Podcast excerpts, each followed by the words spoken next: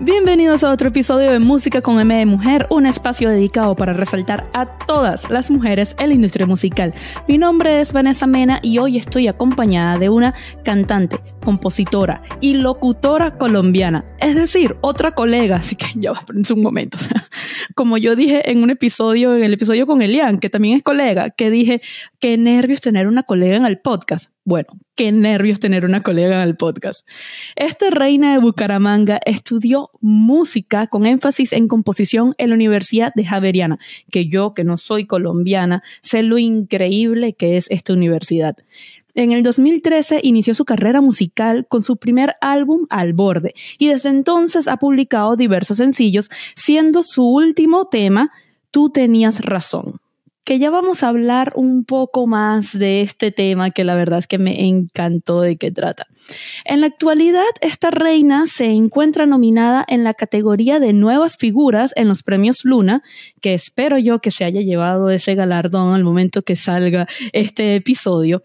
Pero antes de presentarla, yo te quiero pedir un favor. Por favor, suscríbete, ¿vale? O sea, no te cuesta nada, chicos. O sea, I love you, bebé. Y ojo, otra cosa que les quería decir de ella, lo que yo más admiro de esta mujer es su fortaleza también, aparte de su música, porque aunque ustedes no lo crean, esta reina es sobreviviente del cáncer. Así que sin más preámbulos, mi queridísima Ángela Pico. ¡Bravo! Hola, Vane. Gracias por invitarme, gracias por tenerme acá. Estoy muy feliz. No, de verdad que gracias a ti por, por aceptarme la invitación y por darme la oportunidad de conocer un poco más de ti, de tu música, de, de tu vida en general. Y salud por ti, brindo por ti, Sal. Salud, pequemos hoy. Me están acompañando, bien. Después me van a regañar, pero bueno, por ahora. Bueno, tú eres la que cree que es mejor pedir perdón que pedir permiso. ¿Tú prefieres pedir permiso a pedir perdón? Pedir perdón que pedir permiso. Eso, somos, e, e, eres de mi team. Ajá. No, bueno, Ángela, de verdad que bienvenida a Música con M de Mujer. Qué increíble eres, mujer, en serio. Estaba leyendo tu historia y wow. No, gracias, en serio. Muchas, han sido muchas cosas, muchos momentos. Eh, lo que decías, ¿no? Como han pasado eh, demasiadas, eh, no sé, sí, aventuras a lo largo de mi vida, porque en este momento la manera de decirlo es una aventura. Mm. Literal. Por cierto, eh, sé que eres locutora, pero lamentablemente yo aquí en Nueva York no, no, tengo la fortuna de escuchar un poco tu programa. O sea, ¿me puedes hablar también un poquitico sobre eso? O sea, ¿qué, qué haces en la radio? ¿De qué se trata? Bueno, yo trabajo más que todo en Colombia es como locutora comercial. En radio tengo muy poquita experiencia, de hecho nunca he hecho radio en vivo y es una de las cosas que me parece que es súper lindo, súper admirable, porque eso es un talento, además tener esa, ese multitasking, ¿no? Estar ahí como súper pendiente, o sea, súper activa y estar controlando todo. o sea, sí. sí, mis respetos con eso. Eh, pero yo empecé fue con la locución comercial, en una emisora, en la emisora de la universidad, como que empecé a explorar y ahí me llamaron para ser la voz institucional de la emisora y de ahí como que arrancó todo ese proceso, me metí en la locución comercial, fue muy lindo, ha sido muy lindo, porque la locución me ha traído como enseñanzas y cosas maravillosas, ha nutrido mi carrera como artista también. Entonces, eh, he trabajado con marcas en Colombia, he trabajado con nosotras, con en el que es una empresa de energía, con telecomunicaciones. Entonces, esa es la parte como paralela a mi carrera artística. Me encanta. Siento que también son carreras que son muy afines, ¿no? y, y, de hecho, debo admitirte que yo soy fan de tu voz así, modo locutora, porque yo he visto tus historias y me encanta cuando de repente te metas así en tu papel y yo, oh, wow, siento que estoy escuchando un programa de radio. Ah, a mí me encanta, me encanta jugar con eso. O sea, yo siempre exploré como yo me considero un artista vocal, así es como yo me llamo, ¿sí? ¿sí? Eh, entonces, para mí, como que encontrar esas otras maneras de empezar a vivir de mi voz ha sido súper lindo. Y lo que te digo, la, la, locución ha terminado nutriendo la parte artística de una manera increíble y el oído musical ayuda un montón a la parte de locución. Entonces, son muy afines en muchas cosas. Obviamente requieren ambas su entrenamiento por aparte, pero cuando uno ya le coge el tiro, es brutal. Total. Me encanta ahorita cuando dijiste lo de vivir de mi voz sea, qué lindo que ya puedas empezar a vivir de eso, que prácticamente yo también ahorita estoy viviendo de mi voz para muchas cosas y es el tema, yo no canto, nada, quisiera yo cantar, pero cero, no me pidan eso, que aquí es terrible, se acaba el podcast, ya me cancelan en YouTube. Pero desde que uno empieza como que 100% vivir de su voz y obviamente para, para ustedes los cantantes más todavía, pero yo ahora soy como que más consciente de cuidarla. De cuidar mi voz. O sea, cuando salgo, cuando voy a un concierto, yo antes era la que las daba todo en un concierto, al menos que ahorita vaya a un concierto de Carol G, cante Mami, ella me dice que esa canción no se canta, se grita, entonces bueno, tengo que gritar, ¿no? Hacemos caso, claro. Uno hace caso, uno hace caso. yo soy igual. O sea, en los conciertos, digamos, ahorita estuve en el concierto de, Daddy Yankee en Medellín, me fui para Medellín. Lo dice todo pero eh, además uno lo da todo, pero en secreto, ¿no? Es como, rompe, rompe. Todas mis amigas gritaban por mí, yo, griten por mí porque yo no puedo. yo, yo guardé todo mi grito para la gasolina, lo confieso. uy, yo sé, Dios mío, o sea, ese concierto fue épico. Ahí empezó Ay, mira, ahí está Kira. Ella grita por mí, ella grita por mí. ¿Mm? Dijo gritar, gritemos con todo. Señores, esto es un podcast casero, o sea, no podemos pedir más y Kira es una belleza. Mira, sabes que este, volviendo a ti y a tu tema, a, tu música, a mí me encanta el, el arte de, de, del cover de tu tema. Tú tenías razón, porque siento que transmites primero como empoderamiento, seguridad, una mujer decidida. ¿Qué buscabas tú transmitir con, con, ese arte? Y también me llamó la atención el montón de, de cupcakes. Explíqueme un poco eh, la historia detrás de esa foto. Pues justamente eso que dices es tal cual lo que queríamos transmitir y me encanta porque entonces se logró el objetivo. Eh, tú tenías razón, es una canción que habla de rupturas, ¿cierto? Sí. Yo creo que el 95% de las canciones de amor son de Tusa, ¿correcto? Pero en ese punto de la vida lo que hablábamos al estar componiendo la canción es cómo logramos hacer una ruptura desde un lugar un poco más, más maduro en el sentido de que te sientas hablas con tu pareja, te das cuenta que las cosas no están funcionando, eres muy sincero y dices adiós.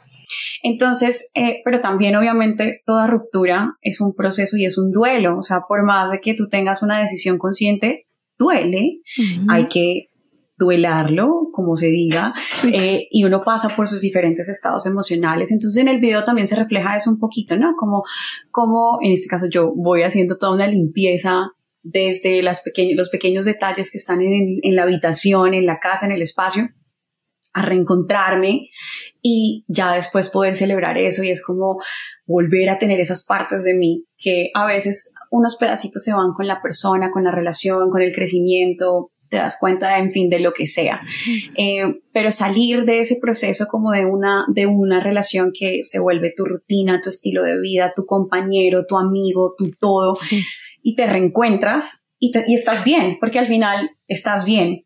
Entonces lo que hablábamos con todo el equipo de arte, con el director del video, era justamente eso, o sea, pasamos esta transición y lo celebramos y estás ahí empoderada con toda. Entonces, eh, las chicas que fueron unas chicas que eran las directoras de arte, que son brutales, son unas chicas acá. Sí, son, además, o sea, es una, una de ellas la conocí boxeando, imagínate. ¿En serio? Sí, entonces boxeábamos juntas y era increíble. Y fue como, tenemos que trabajar juntas un día. Y después fue como, ¡Ah!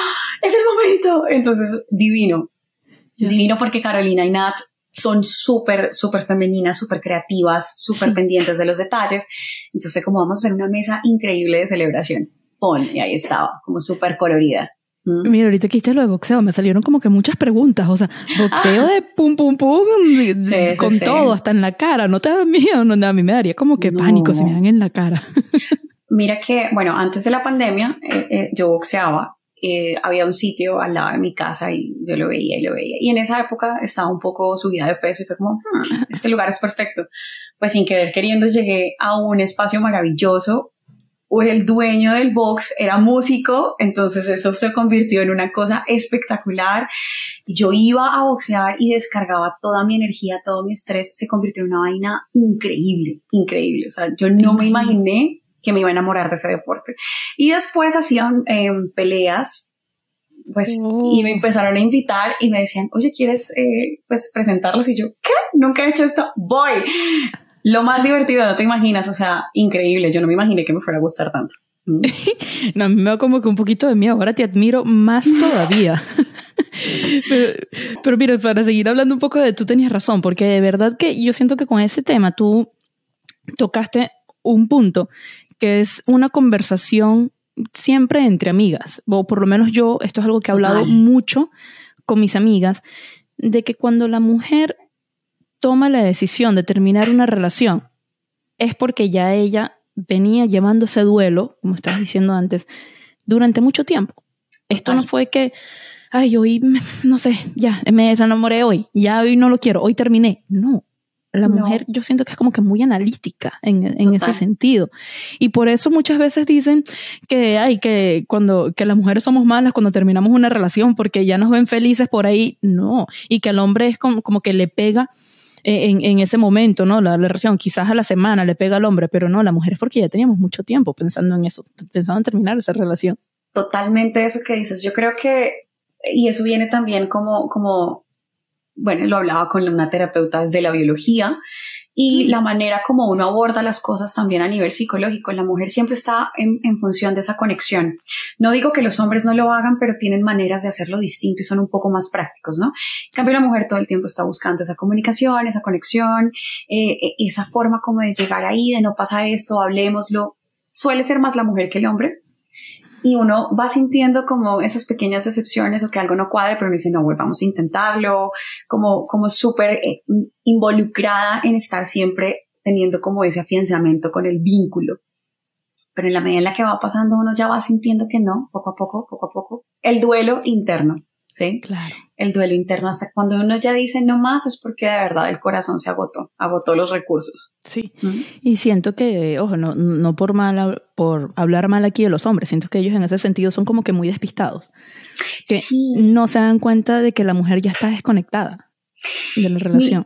Mira, mira que sí estoy de acuerdo con eso y también es una cosa que he venido como pensando muchísimo y es a nosotras no nos han enseñado cómo a comunicar muy bien o a veces estamos muy acostumbradas a que tú llamas a tu amiga, amiga pasó esto y tu amiga entiende. Es como, amiga le dije que estaba cansada y no vino. Es como, la amiga le dice a uno, claro que sí, o sea, lo que uno espera es que haga esto, lo otro. Entre mujeres entendemos esas comunicaciones, esas indirectas. Los hombres son súper prácticos, o sea, al hombre hay que decirle, mi amor, estoy cansada porque no vienes y me arrunchas. Bueno, acá decimos arrunchar. Sí, sí, sí. O sea, ellos con indirectas en serio no funcionan. Yo también, digamos que en estos procesos he entendido que es importante por ese mismo despiste o practicidad, como lo queramos llamar, como que hay, hay, que ser más directas en la comunicación. Yo creo que a medida que uno va desarrollando la relación, va entendiendo los lenguajes de la persona y qué le va gustando y va descubriendo cómo, cómo llegar a eso, pero al principio no es tan fácil, ¿no? Y, y, darlo todo por entendido, pues no, no, no pasa con los hombres, no pasa. Tal cual, somos, y aparte que somos individuos, o sea, somos dos personas y ya, independientemente de si es una, una, una relación hombre-mujer, la parte de comunicar, o sea, hombre-mujer, mujer-mujer, hombre-hombre, aplica en todas, porque son uh -huh. dos individuos, maneras totalmente de pensar, uno nunca debe asumir en, en, en, una relación. Pero me encantó eso que para, que, que para este tema incluso lo hablaste desde, desde el punto de vista biológico también. Uh -huh. Fue todo eso un proceso cuando estabas escribiéndolo, o sea, también averiguar como que la parte biológica y eso. Pues mira que cuando la escribimos simplemente fluyó desde el lugar de hagamos una canción de cuando se termina, pero yo soy muy curiosa, entonces ya después como que empecé a explorar otras cosas, entré en una relación eh, y entonces empecé como a explorar como cómo comunicarme mejor. Porque digamos que a nivel de composición yo busco inspirarme en mi vida, pero también ese, ese recurso se agota y también entonces empiezo a, jugar con otros elementos, con leer, con películas, con historias de amigas. Eh, pero ya que tengo 30 años, he visto que, que a veces sí a uno le cuesta comunicarse y entonces todo también se vuelve un poco más complicado y lo que te decía, como que el ejercicio que estoy haciendo ahorita es como desde un lugar más consciente y eso transmitirlo a la música, mm. ¿sí?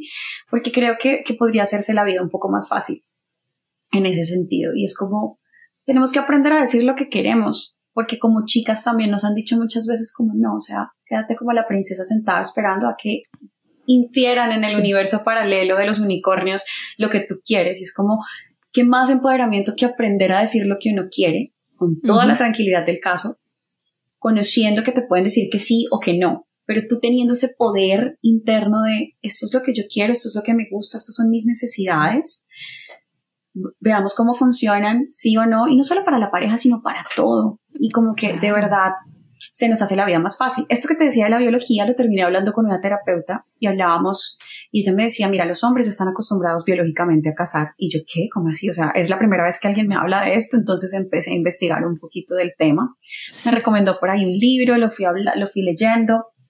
Y después pensando en eso, encontré otro libro, en este momento no me acuerdo el nombre, pero decía en el libro que las mujeres están desde hace muchos siglos como entrenadas a pensar en función del hogar y en función del amor romántico.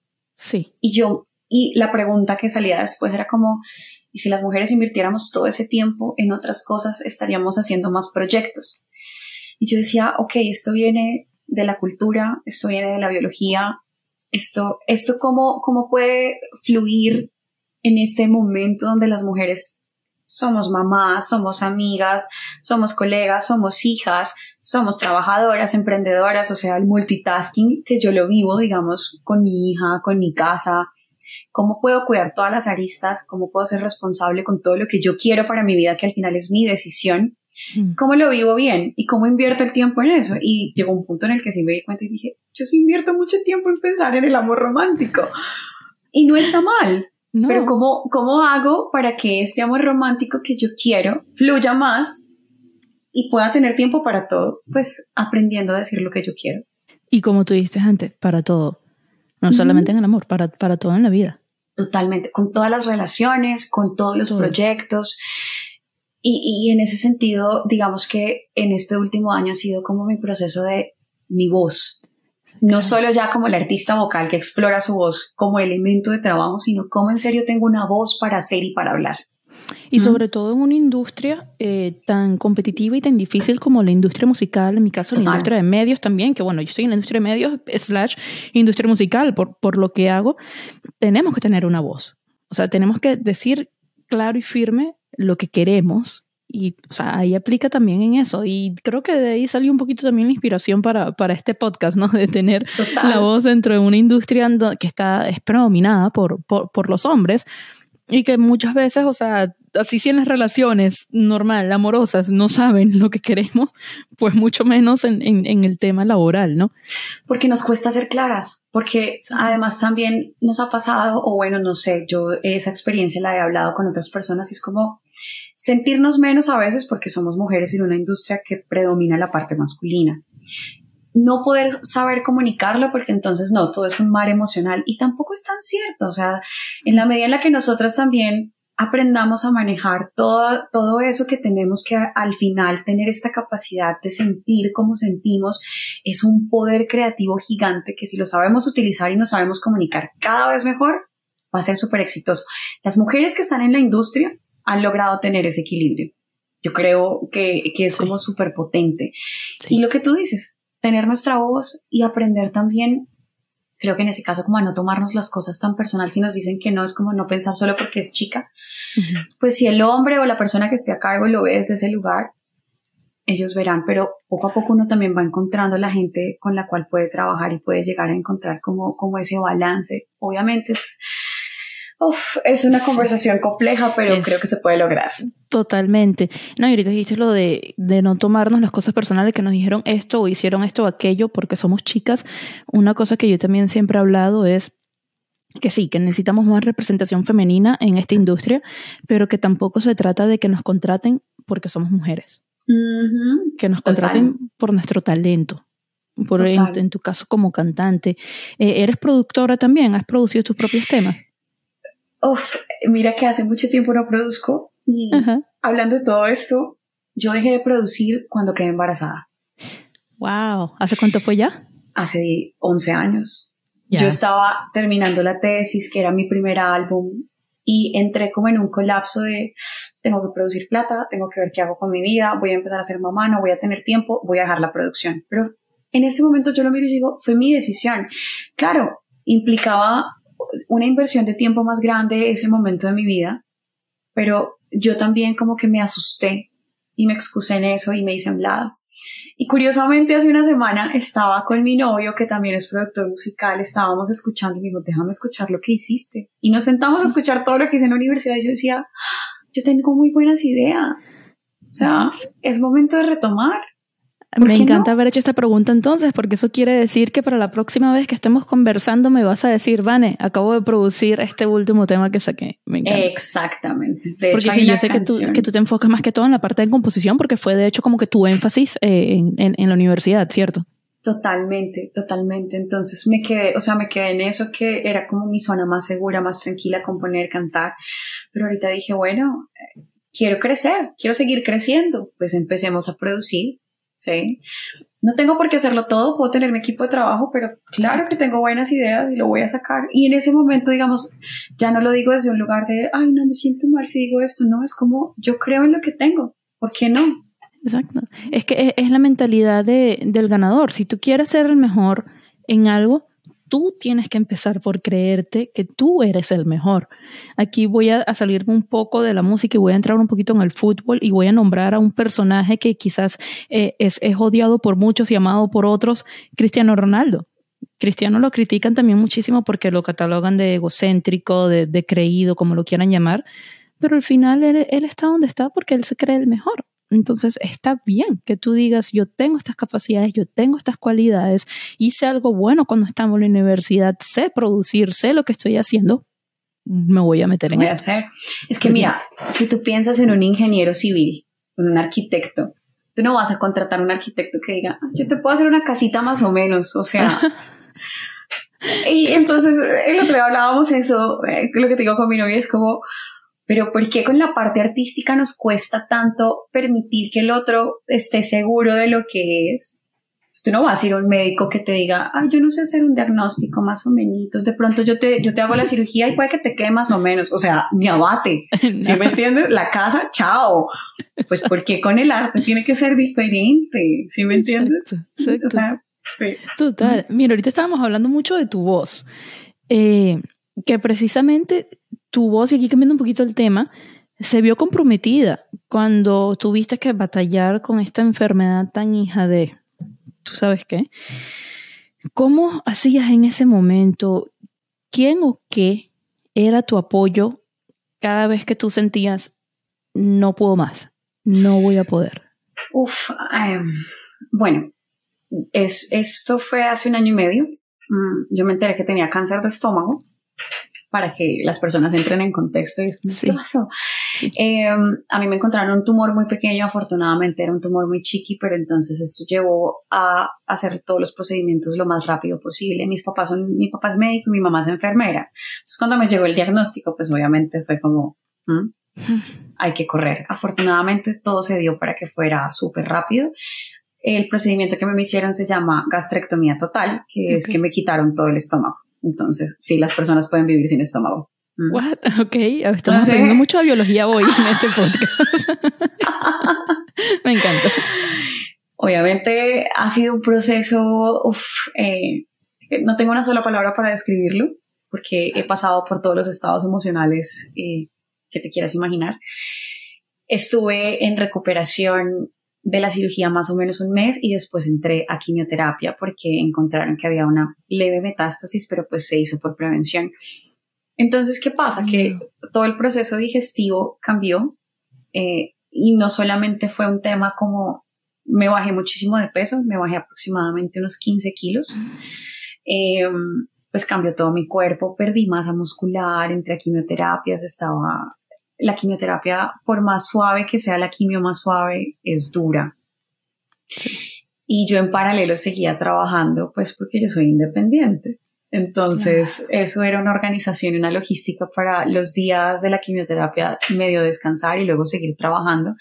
Aunque la quimio que yo recibía, y voy a entrar en contexto con esto, era una quimioterapia que el oncólogo decidió, una parte era intravenosa y otra parte era oral. Él decidió ponerme la quimioterapia oral porque la otra opción de quimio, que era intravenosa, genera neuropatía, que neuropatía es que quedas como así. Entonces me decía, yo no te voy a perjudicar de esa manera, tú siendo pues músico, mejor dicho, va a ser tenaz, entonces vámonos con la otra. Y yo, bueno, listo. Pues la otra también tiene sus efectos secundarios y como era 14 días de quimioterapia oral, yo terminaba muy maluca, me generaba muchísimo reflujo y aparte toda la pérdida de masa muscular, pues entonces yo perdí, o sea, perdí todo el entrenamiento, por decirlo de esa forma. El cansancio era brutal, yo o sea, canté muy sutil. Yo tengo unos videos ahí en TikTok y en Instagram de lo que cantaba, pero entonces como que me tocaba cantar súper suavecito porque a veces no me respondía la voz y me salían gallos. Y al principio cuando me pasaba era súper frustrante y yo lloraba un montón porque era como, perdí todo. Sí, sí, ese. Y lo que te digo, yo tocaba guitarra también y me cansaba. Entonces, pues eh, sí, después investigando si hay unos efectos secundarios de ese tipo de quimioterapia, pero entonces lo que hicimos fue reentrenamiento con mi profe de canto con calma. Con calma porque empezando desde el hecho de la pérdida de masa muscular, pues hay una nueva adaptación en el cuerpo. Pero finalmente lo he logrado, cada vez voy, voy haciéndolo mejor, logré grabar, tú tenías razón, logré grabar todo lo que se viene en el próximo álbum. Mis periodos de descanso tienen que ser ahorita un poco más largos, pero ahí voy, o sea, tomándome con paciencia el tema como para poder hacerlo al ritmo que me permite el cuerpo, respetando lo que me está pidiendo el cuerpo.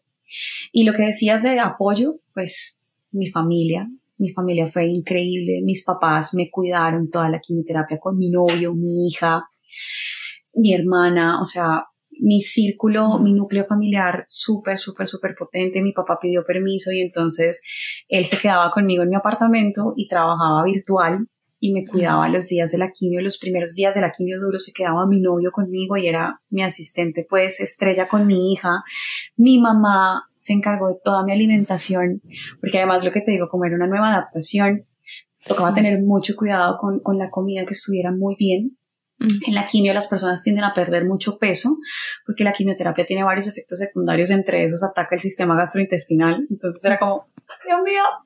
Pero, pero sí, o sea, y mis otros familiares, mejor dicho, desde aromaterapia, ropa, eh, gomitas de jengibre, nos ayudaron económicamente también para que mi papá pudiera estar conmigo, digamos como que tuvo una licencia no remunerada y mi familia nos apoyó económicamente en esos primeros meses que yo digo, qué bendición, porque de verdad pasar estos procesos y no tener los medios para poderlos pasar tranquilamente es muy complicado. O sea, yo estoy muy agradecida por todo, por todo, por todo, por haber encontrado pues el tumor a tiempo, porque también conozco muchos casos que pues no ha pasado. El sistema de apoyo, mejor dicho, todo. Obviamente hay días durísimos, hay días donde yo no quería nada, uno siente de todo, tu cuerpo está reaccionando, pero es parte del proceso y yo creo que todavía hay momentos donde yo siento el duelo, porque eh, todo el mundo dice como, agradece. Sí, claro, yo agradezco, por supuesto, o sea, estoy acá hablando contigo, sí. pero hay días donde, donde también duele y es como yo perdí la mujer que era, he tenido que tener una transformación muy grande en mi forma de comer, los gustos, el descanso, el ritmo de vida. Claro, todo va a ser por un bien mayor, estoy acá, pero también creo que hay que permitirse sentir eso y, expresarlo sentir, o sea, es, válido permitirte sentir tus sentimientos y, expresarlo, porque incluso aquel que haya atravesado por esta enfermedad, cada proceso es distinto. Entonces, puede que una persona que haya atravesado por, por esta enfermedad te, pueda entender mucho más del que no la ha vivido, pero aún así cada proceso es distinto y cada vida es diferente quizás a esta persona no le daba miedo perder tanto su voz o que le afectara su canto porque no era músico o lo que sea. Entonces, por eso te digo que cada duelo es distinto y es válido que te permitas sentir esto. Y ya, hoy en día, ya estamos al 100 o ahí vas, poco a poco. Hay días que estoy al 95, hay días que estoy al 75, pero mira que en ese momento es como, esto es lo mejor que puedo dar en este ritmo, estoy bien. No me estreso porque antes me generaba mucha angustia y ahorita es como, tengo que respetar el proceso de mi cuerpo y hacer lo mejor que pueda. ¿Qué hago? Me alimento muy bien, descanso cuando tengo que descansar, eh, estoy volviendo a hacer ejercicio, o sea, me estoy encargando de mi bienestar, que es lo que puedo controlar. Y eso cuando dice que estás volviendo a hacer ejercicio, ¿es el boxeo ese ejercicio? No, no he podido porque me, me agoto mucho y me mareo, pero estoy empezando a hacer yoga. Mira, ahorita vamos a ir con una parte de, este podcast en que todas las invitadas me ponen un poquito de cara de miedo cuando les explico de qué se trata. Es el juego de las canciones. Yo te voy a poner, ya, ya puso, ya puso cara de miedo. Yo te voy a poner tres canciones y tú tienes que reconocer dos de tres. Si reconoces dos, ganaste y ya, y tu premio es el orgullo de haber ganado. Y, si, no, pues perdiste, terrible la vergüenza de haber perdido. Y te digo de una vez que no las puse tan, a ver, no están fáciles, pero tampoco están tan difíciles, porque de hecho traté de poner una que es en honor a tu país, a Colombia. Así que vamos a ver. Te voy a decir si estás lista, pero sé que no, porque ninguna nunca está lista para este juego, pero aquí vamos. Dale, dale, dale. Voy, con la primera.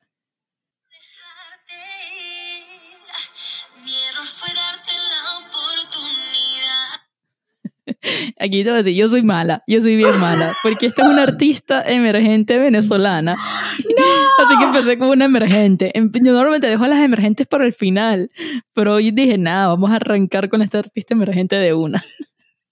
Te puedo poner otro pedacito. La que tengo en la cabeza emergente venezolana, que ya no están emergentes, Nela Rojas, y me encanta. Pero. Estábamos hablando de ella ahorita, antes del, de, la, grabación del, podcast. Pero no es ella, eso sí lo sé. Gente. Eh, pero menos mal que no puse a Nela entonces. La he puesto en algunos otros episodios, pero en este no. Te voy a poner otro pedacito que no puede ser muy largo porque si no YouTube me cancela este canal. Va, va, va.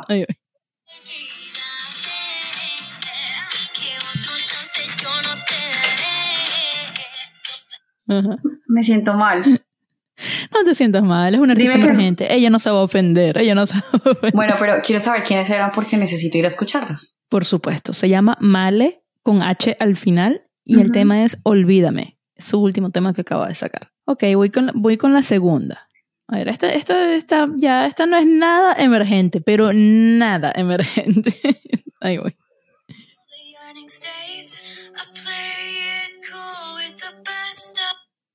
Esa es Taylor Swift, ¿cierto? Sí, sí es, sí es, sí es.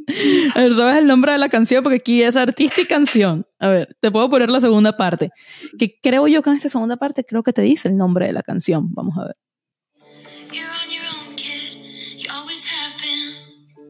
Y ahí te dijo el nombre. Soy tan buena que ya ahí te dijo el nombre. You're, you're, on your own kid.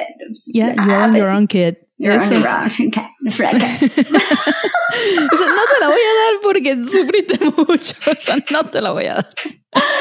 Pero sí, es You Are on Your Own Kid de Taylor Swift.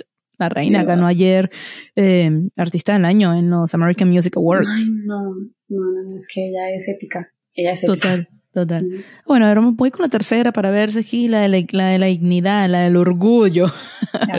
Te lo digo, es colombiana. Ok. Y dependiendo de qué cara de, de, de, confundido me pongas, veo si te doy una pista más o no. Bueno. Soraya. Exacto. ¿Qué canción? solo por, solo por ti. Ya está. Solo por Listo. Ti.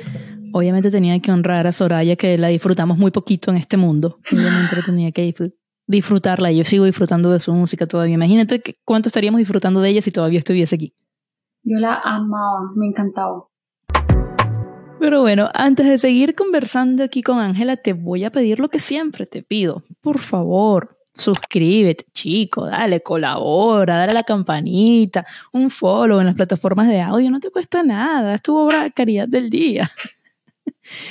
Mira, Ángela, ¿qué tanto consideras tú que han logrado avanzar las mujeres en la industria musical en Colombia? Un montón. Eh, digamos, ahorita que estabas hablando del tema de los Grammys y eso, eh, con Julio Reyes Copelo hay un combo de chicas que están empezando ahí a trabajar, que se están moviendo en la industria. Está Natalia Schlesinger, que es una ingeniera, María Elisa Yerbe. Eh, aquí, digamos, en Colombia ahorita hay una gran amiga que es una productora vocal que se llama Kalina. Está empezando a, por fin, a mostrar todo lo que hace, que es increíble. Em, yo cada vez estoy conociendo más mujeres involucradas en la industria y eso me parece divino. Y ahorita en Colombia hay un auge gigante artístico. Entonces es maravilloso. También hay unas chicas, por cierto, que acabaron de ser un colectivo independiente que se llama Colectivo de Fuego. Son varias chicas artistas emergentes. Eh, son, y son maravillosas. Están haciendo un montón de eventos, están uniéndose, cantando juntas, mejor dicho, logrando cosas maravillosas. Entonces yo creo que lo que está pasando es que las mujeres están empezando a alzar su voz. Tal cual. Y cada vez sale más y más talento de Colombia. O sea, yéndome ahorita no, tanto por la parte de ingenieras o de producción, que por cierto, quiero tener una ingeniera en este podcast, así que ya después te voy a escribir para que me pongas en contacto con tu amiga. Te tengo una. Pero sí, este, por lo menos a mí me gusta mucho Juliana Velázquez. Velázquez es maravillosa. Ventino, creo que también son otras chicas. Yo soy, soy fan de, de, las nuevas chicas ahorita colombianas. Sí. Las Villas. Ah, hay un montón, hay un montón ahorita que soy súper fan, súper. Pero son Juliana, increíbles. Juliana es maravillosa y Juliana tiene una carrera muy, muy larga. O sea, ella lleva mucho tiempo. Sí. O sea, dándole, pues, es, y es un ser humano maravilloso. Se nota, se nota. Y ganadora del Grammy el, año pasado, si no me equivoco, el 2021. Súper merecido. Sí, hermosa, hermosa. Sí, me encantó. Eh, eh, él, me encantó la ganadora del año pasado, eh, obviamente 2019 con Nela, pero este año con Silvana Estrada y Ángela Álvarez de 95 años, por Dios, lloré. Me pareció divino, divino, o sea, qué rico que la academia haga eso. Sí. porque eh, creo que animarse después de tanto tiempo a hacer esto es súper, súper maravilloso, es súper noble, loable. Uf, no. Total, total. Yo todavía estoy llorando por, por Ángela. Ay, no, divino. Mire, ¿y quién es esa mujer en la industria a la que tú le das cinco estrellitas? Uy, no, hay muchas. Eh, piensa, piensa, elige una. Yo amo a Shakira. Por siempre. O sea, Shakira, hace parte de mi educación emocional, musical, todo, como que desde que tengo uso de razón. Entonces, de hecho, o sea, yo escuchaba sus canciones y yo decía, quiero hacer canciones. Entonces, sí, si tengo que pensar en una directamente, va a ser ella. Shaki. Y tres canciones de artistas femeninas que tengo ahorita, pero en repeat, que no puedes dejar de escuchar. Yo siempre escucho, hay una canción de Sarah Bareilles que se llama Let the Rain. Esa canción siempre que estoy triste la escucho. O sea, es como, ahí está. Eh, me encanta, es que hay un montón, pero estoy... Esa es una que no dejo de escuchar. Hay un eh, Alanis Morissette también me gusta muchísimo. Mm, y Ahora No es como súper especial para mí. Y hay una canción de Joss Stone que se llama Karma y me encanta también. es como... Sí, me encanta, me encanta. Yo la amo a ella también. Pero yo quiero agregar una canción aquí. A la hora del té. ¿La ¡Ah! conoces? ¿Sabes de quién? Por supuesto. Mira, mi verdad, me encanta esa canción tuya porque yo siento que destaca tu poder vocal en, en esa canción en específico. O sea, la amo, la amo, en serio. Esa canción es muy especial porque con esa canción regresé como a, a mí me ha dado un break, como de, ah, voy a dedicar a la locución, esto ya no fue. Y esa canción la escribí en una ruptura o sea, fue del alma, del alma, del alma. Es de las canciones que escribí, o sea, estaba escribiendo así, llorando a la hora. ¿Eres todavía las que escribe la vieja escuela con papel y lápiz, lapicero y...? A veces, a veces. Digamos, eh, a veces me voy a la sala, me, me hago un tecito y voy prendo velitas y me llevo la guitarra y ahí me voy con el cuaderno. Cuando estoy acá en el espacio del estudio desde el computador, pero, pero a veces me gusta. Claro. ¿Y qué planes tienes para el 2023? Bueno, para el 2023 se viene un nuevo álbum. Voy a estar sacando ocho canciones. Sí, estoy súper contenta porque ese proyecto estuvo en pausa a raíz del tema del cáncer y cuando lo retomamos ahorita este año fue como, wow, o sea, como con unos oídos nuevos, una nueva perspectiva. Entonces todo, o sea, todo este tiempo llevamos como terminando la producción, la mezcla, el máster y ya el otro año arrancamos con eso. Me encanta. Y no ha salido todavía ningún tema que vaya a estar en el álbum, ¿verdad? No. Me encanta, me encanta. ¿Algún adelanto de algo que nos puedas dar ahorita? Es un álbum que está basado en la rueda de las emociones. No sé si has escuchado eso. En psicología hablan como que hay unas emociones primarias y luego hay otras emociones un poquito más complejas. Entonces, eh, el ejercicio fue precisamente lo que te decía, no siempre acudir al mismo recurso personal, sino empecemos a buscar desde otro lugar. Entonces, uff, hablemos desde la ansiedad una canción que sea bien ansiosa, ¿cómo sería? Una canción de rabia, una canción de amor, de esa primera exploración de cuando estás conociendo a alguien. Entonces estamos jugando, jugamos como con eso e hicimos eh, como, como todo ese mix y salieron las canciones. Amo, amo. Y para finalizar, ¿quién es esa persona a la que llamas cuando te sucede algo increíble? Uy, hay varias. Bueno, a mi hija le escribo, a mi novio y tengo un par de amigas también y a mi mamá. Fijo. Me encanta. Ángela, de verdad, gracias por haberme aceptado la invitación a este podcast, por tu apoyo, por ser esperanza para aquellas personas que estén en este momento también batallando contra, contra esa enfermedad tan terrible, pero sobre todo por tu música, por hacer de este mundo un lugar mejor con ella. De verdad, qué honor tenerte aquí. No, Vane, gracias a ti, gracias por este espacio, porque la verdad es, es un honor poder, poder tener apoyo, poder contar con personas que creen, que se toman su tiempo, que invierten en esto. Te lo agradezco muchísimo.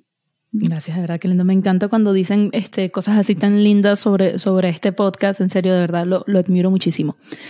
Pero bueno, gente, déjenme en los comentarios en las redes sociales y en YouTube también qué tal les pareció este episodio, qué temas quisiera que toque más adelante. Sigan la cuenta del podcast en Instagram, TikTok y Twitter como arroba música M de mujer sin el con. Mi cuenta personal es Vanemenaje y obvio tienen que seguir a nuestra invitada de hoy. Ángela, ¿cuáles son tus redes sociales? Bueno, en redes sociales me encuentran como arroba la pico Ángela. Ahí estoy en todas. TikTok, Instagram, YouTube siguiendo de una. si estás viendo este episodio por YouTube, ya sabes, no olvides suscribirte, darle a la campanita, darle like, darle follow en las plataformas de audio y todo aquello. Un beso. Los quiero. Bye. Chao.